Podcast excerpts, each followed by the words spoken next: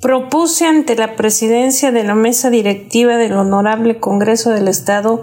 una iniciativa para incorporar un segundo párrafo al artículo 7 de la Ley de Educación para el Estado Libre y Soberano de Oaxaca,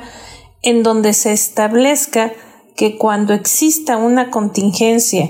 emergencia sanitaria, desastre natural o afectación de la economía nacional o estatal declarada por autoridad competente, no se exigirá la compra, uso de uniformes y o material escolar para el correspondiente ciclo escolar o el siguiente. Actualmente, al igual que otros ámbitos de la vida cotidiana, la educación también se afectó de manera negativa por la, pandemia que enfrentamos debido a la propagación del COVID-19.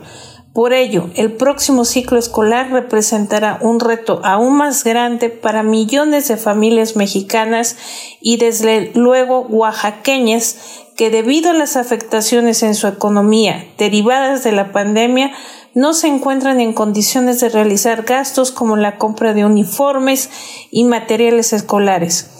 Actualmente, no solo por la contingencia sanitaria que estamos viviendo a causa del COVID-19, sino también, como sabemos, por la ubicación geográfica en la que se encuentra nuestro, estado, está muy propenso a sufrir desastres naturales como por ejemplo sismos y huracanes, entre otros, que afectan de un modo u otro a las familias oaxaqueñas en su economía.